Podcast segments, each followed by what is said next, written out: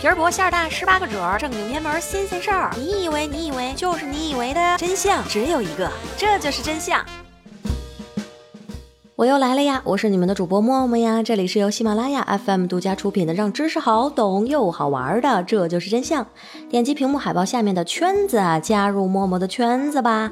每月一号，默默会在圈子内进行抽奖哦，还有很多惊喜福利在圈子等着你哟。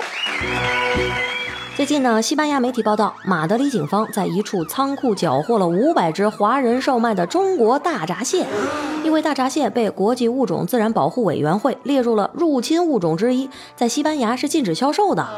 流着口水看完了这条新闻，我的大脑瞬间就被入侵。大闸蟹、小龙虾、蟒蛇、锦鲤和牛蛙入侵物种，呵呵，我们用一口锅一张嘴就能让你们濒临绝种。在中国，节日被分为两种，一种是情人节，一种是吃货节。在中国，生物被分为两种，一种不能吃，一种可食用。古人云：“民以食为天，食以吃货先。”中国吃货爱吃，对吃也很讲究，不仅把吃作为维持生命的基本需要，而且华丽的升级为一种文化、一种享受、一种逼格。小二，上菜吧。俗话说，人以类聚，菜以细分。不同地方的吃货对美食的定义也不同。在中国，吃货按照口味的不同，划分为了八大吃货帮派。除此之外，还有十二大其他菜系的社团。一般认为，咱们中国是从北往南走，越吃越讲究。中国的美食之都到底是成都还是广州？或许还存在着争议。但要说食材范围之广，恐怕广东人是当之无愧的 Number One。过关里边请。天上飞的飞机不吃，四条腿的桌子不吃，其他的你见过的、没见过的、听过的、没听过的，都可以出现在广东人的餐桌上。然而，什么都吃的广东人可不是天生口味独特。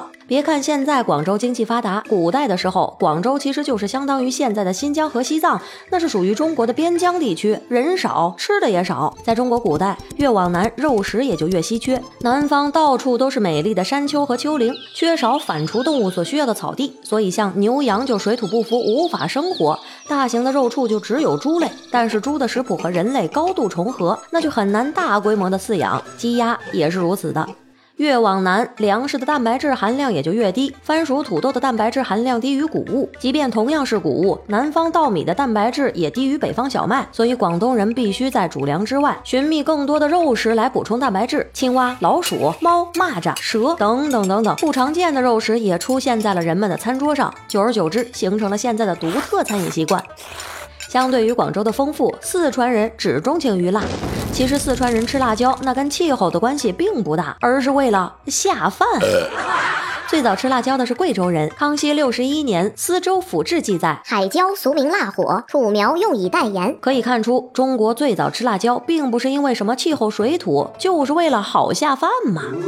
那时候食盐官府管制，而四川地处山区，高山路险，交通极为不便。李白就曾经说过：“蜀道难，难于上青天。”所以就用辣椒来增加味道，增进食欲。久而久之，四川人就变得无辣不欢。相对于四川的火辣辣，在扬州人的食谱里面，鲜才是最重要的。在食物中，鲜的成本要高于辣和甜，所以淮扬菜最先发迹于富有的盐商。中国自隋朝开始，京杭大运河便是中国南北最重要的交通体系。作为京杭大运河最重要的节点，扬州汇集了天下富商于此。虽然土豪盐商有钱，但是中国自古阶层分为士农工商，商人的社会地位低下，所以淮扬菜原料当中虽然没有贵族们的山珍海味，但是却把最简单的食材做出了最鲜美的味道。中国第一宴就是淮扬菜的主场。里边请。安徽与江苏相邻，却偏偏反其道而行之，选择了臭。这一点与气候和徽商的性质有很大的关系。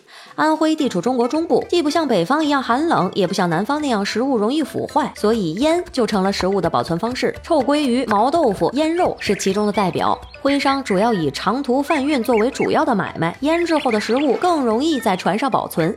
和臭一样重口味的还有酸。山西人爱吃醋，那是人尽皆知。不仅仅是因为山西盛产醋，山西水质比较硬，醋可以起到软化的作用。还有山西人的饮食结构是以面食为主，尤其是各种杂粮面食不容易消化，而醋有助于帮助消化的作用。久而久之，醋就成了山西人的标准配置啦。今天就到这里吧，下个星期不见不散。